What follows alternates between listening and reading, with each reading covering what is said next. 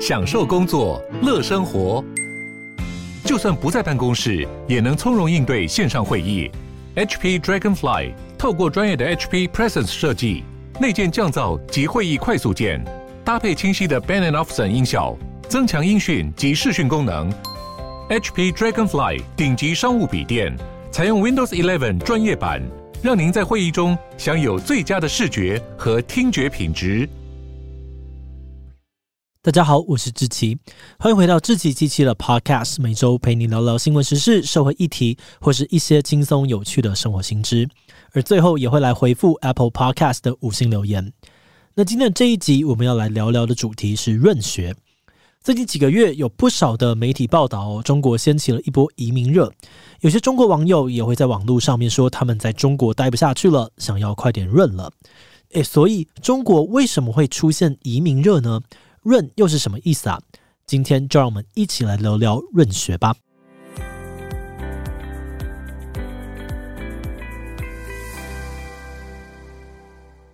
从几个月前开始，中国的社群平台上面有很多的人开始用起三点水的润字，比如说呢，诶，我在润，没有存款又要怎么润？润欧洲还是润美国？他们说的润是取自润的汉语拼音 R U N，也就是 run，也就是说这个逃跑啊、跑路的意思，尤其是指逃离中国移居到其他的国家。那随着润的话题引发了越来越多讨论，有些人甚至还膜拜起文学家张爱玲，觉得她能够在文化大革命前就润出上海，后来移居美国，真是洞察先机的跑读天后、润学祖师。甚至还有人隐晦地搬出毛泽东，因为毛泽东字润之来造句。所以呢，要大家听润之的话，润之，也就是说听毛主席的话，快逃吧！而且在中国版知识家知乎，还有这个影音平台哔哩哔哩等等的网站上，都有很多的网友认真的在钻研或是教授润学。那这个润学到底是在干嘛？为什么会突然红起来？真的有很多人成功润出中国吗？根据国际媒体的报道，上海封城之后，中国掀起了一波移民热。中国多家的移民咨询公司也表示，最近咨询的电话接不完，而网络上面移民相关字词的搜寻量也急速的暴增。像是微信，光是“移民”两个字的搜寻量就从二月一路的暴增，在四月中一度高达了单日五千万次。而在百度“移居加拿大”跟“出国哪里好”等等的热搜关键字，增长率也高达了两千多 percent。但不久之后，中国审查制度就正常发挥，微信跟百度都不再显示移民相关字词的数据。而因为移民话题的热度很高哦，中国网络上面也形成了一种移民互助会的风气，很多网友都会分享自己想离开中国的原因，一起讨论移居海外的方法，甚至按照不同的国家地区、不同的移民途径，还有各自的大师，大家可以依照自己的需求向大师们请教跟发问。而这些被奉为大师的网友，多半是定居在其他国家的中国人。他们会在知乎或哔哩哔哩上面分享自己的移民经验谈。而另外，还有网友呢，在城市码平台 GitHub 上面建了一个仓库，存放各种关于润学的资讯跟案例分享，让有需要的人可以方便取用。而这些网友所讨论的移居他国、肉身翻墙的方法，还有理论，都被称之为是润学。不过，其实，在去年呢，润学就在中国小部分网友之间流行起来了。所以，很多人都说，这一次的移民热象征着润学已经跨出小圈圈，像内卷、躺平一样，正式成为中国年轻人的显学。有些报道就指出说，这几年来，中国二三十岁的年轻人在心境上面有着很强烈的转变跟矛盾。这些年轻人的长大过程碰上了中国的经济起飞，原本对于自己的国家有一定的自豪感。几年前，他们流行的网络迷音可能是“厉害了我的国”，或是出自习近平的“撸起袖子加油干”等等。但是最近这两三年间，很多年轻人在生活、就业的庞大压力之下，即便对国家的发展感到乐观，却对个人的未来感到悲观。流行的词好像也变得越来越厌世。像是之前很流行所谓的内卷，内卷这个词主要是形容中国阶级僵化、就业市场饱和导致的恶性竞争。那很多年轻人觉得说，内卷代表着为了不被环境淘汰，只能咬着牙超时工作，想办法把竞争者挤掉，但生活却不会因此变好。即使做得比别人优秀，心里也不见得会有成就感，不管怎么努力都不够。而在这之后，又出现了反抗内卷的躺平风潮，也就是不想努力了。支持躺平的年轻人认为，只要躺得够平，就不会被割韭菜，被残酷的世界压榨，被社会当傻子耍，所以宁可不结婚、不买房，忍受最低限度的生活，也不想要在日复一日的竞争当中爆肝。而到了今年，就换润学流行了起来，从内卷、躺平到润学，这三个从二零二零年开始出现的流行词，也被称之为是中国九零跟零零后年轻人的三个选择。有网友形容这三种选择，就是在告诉中国的年轻一辈：你要么够凶狠，要么够会忍耐，再不然就只能够想办法滚离中国。我们在找资料的过程当中，发现了在整个润学的讨论里面，想润的人主要可以分成两派，其中一派是为了追求自由而润。而另外一派则是为了更好的生活品质而润。最刚开始提倡润学的人，主要是自由派的，他们反对中共的专制政权，觉得活在中国凡事只能听从党的意志，过得很痛苦。所以这群人主张润不是为了追求安稳体面的生活，而是用脚投票，选择具有自由的国度，把命运掌握在自己的手中。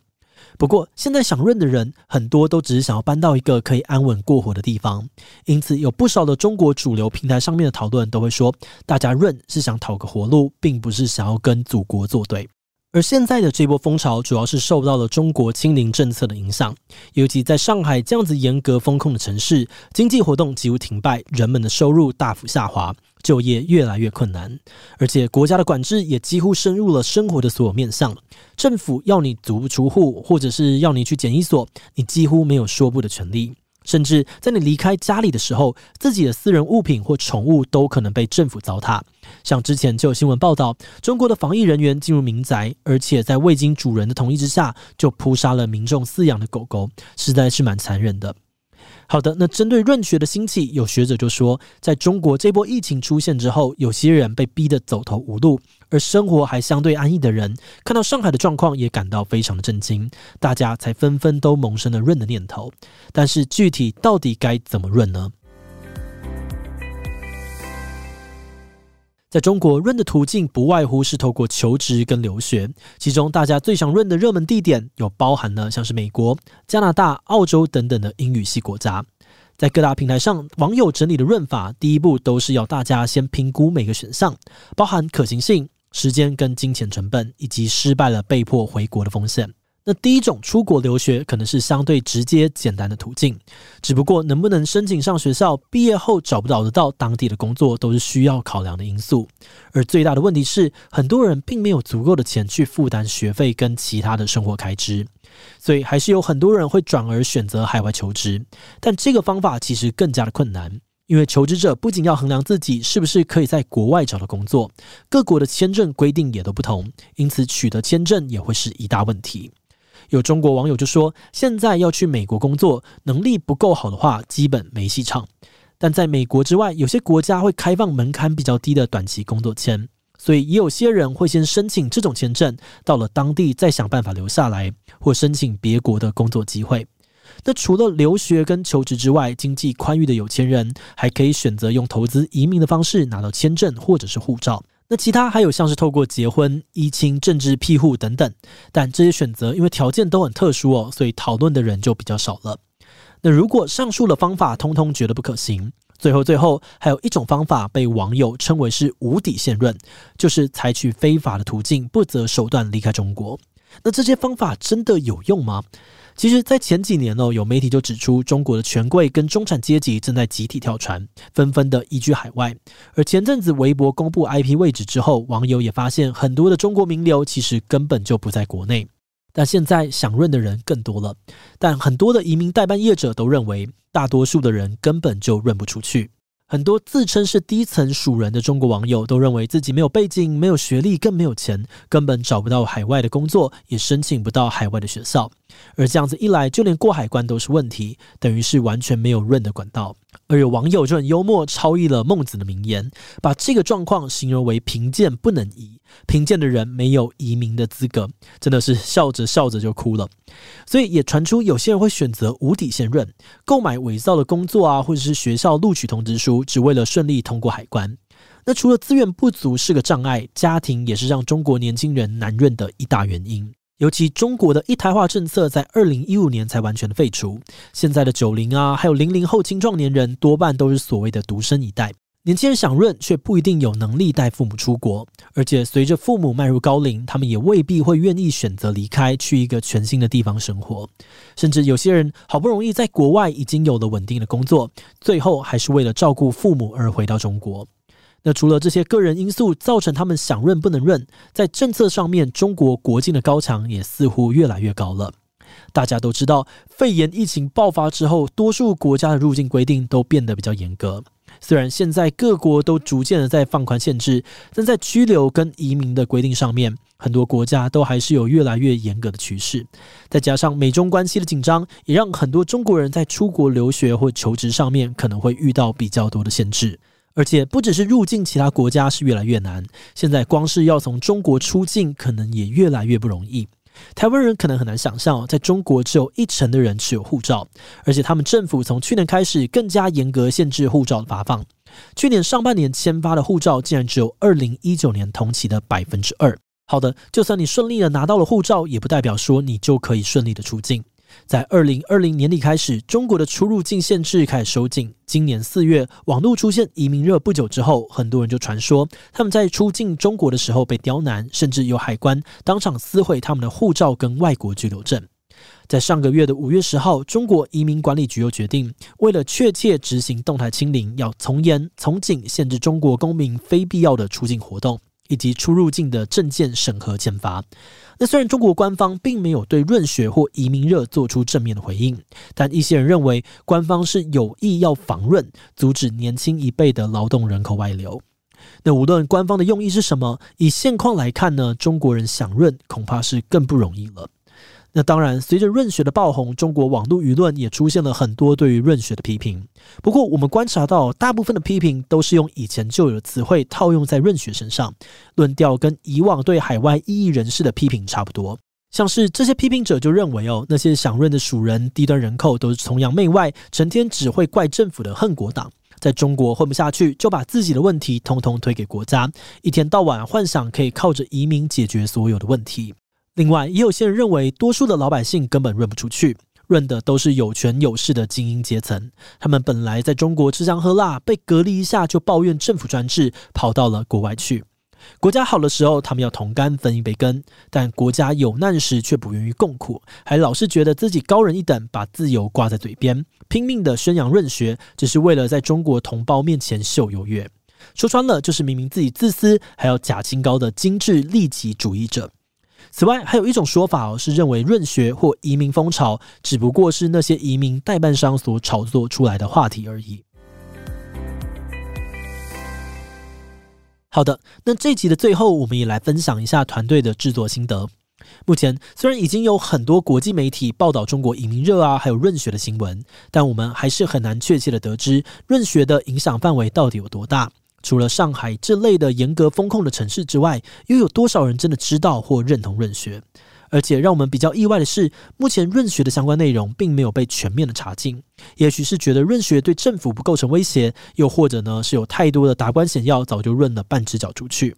只能说，中国官方对于润学的态度还很暧昧，还需要持续的观察。那除了润学之外，团队也有注意到，中国最近又出现了一个新的流行词，叫做“最后一代”。这个词出自于五月中的一部影片，里面记录了警方要求没有确诊的居民离开家去隔离所的过程。而在影片当中，我们可以看到警方语带威胁的对居民说：“不执行市政府的命令，就是要对你进行处罚。进行了处罚以后，要影响你三代。简单来说，就是你不听话，影响的不只有你自己。”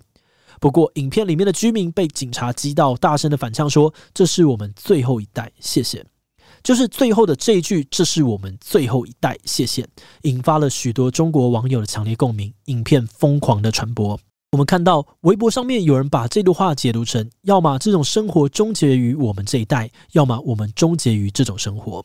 那最后一代的这个口号，比起润学，明显更直接跟公权力正面冲突。不只是影片当中实施封控政策的警察，还涉及到了中国影响三代的政治审查，跟最近的三胎政策以及生育率低迷的背景等等。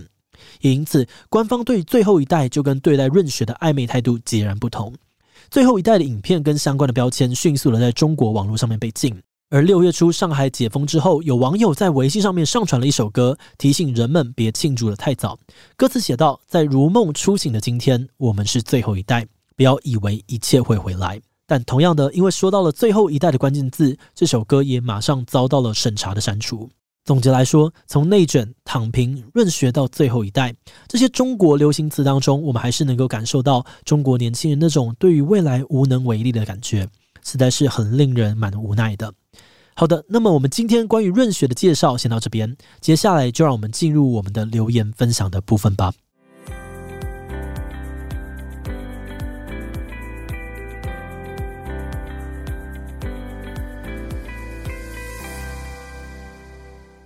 接下来这个留言分享的部分很简单，只要你有帮我们的节目在 Apple Podcast 上面留五星留言，那你的留言内容就有机会被我们团队选中，然后就可以在这边被分享，还有得到我们的回复。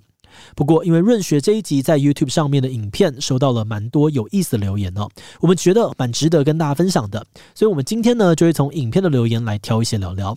那第一则留言呢是来自于 Sit。Touching 的这一位观众哦，这个应该是来自中国的观众。他说：“感谢志奇为我们韭菜做的一期视频，虽然我想要抖内容，但是出于安全考虑呢，暂时不得不放弃。我身边就认识很多想润的人哦，都是对政府的不满和对自由的渴望萌生的这种想法，但是真正润出去的却没几个。因为移民需要大量金钱，普通韭菜的薪水根本无法承受这些代价，只要把希望寄托于政府的倒台。好，感谢你的分享，真的是辛苦了，移民。”一直都不是一件非常容易的事情。我自己有一些中国的朋友啦，然后他们也有跟我聊过相关的事情，就是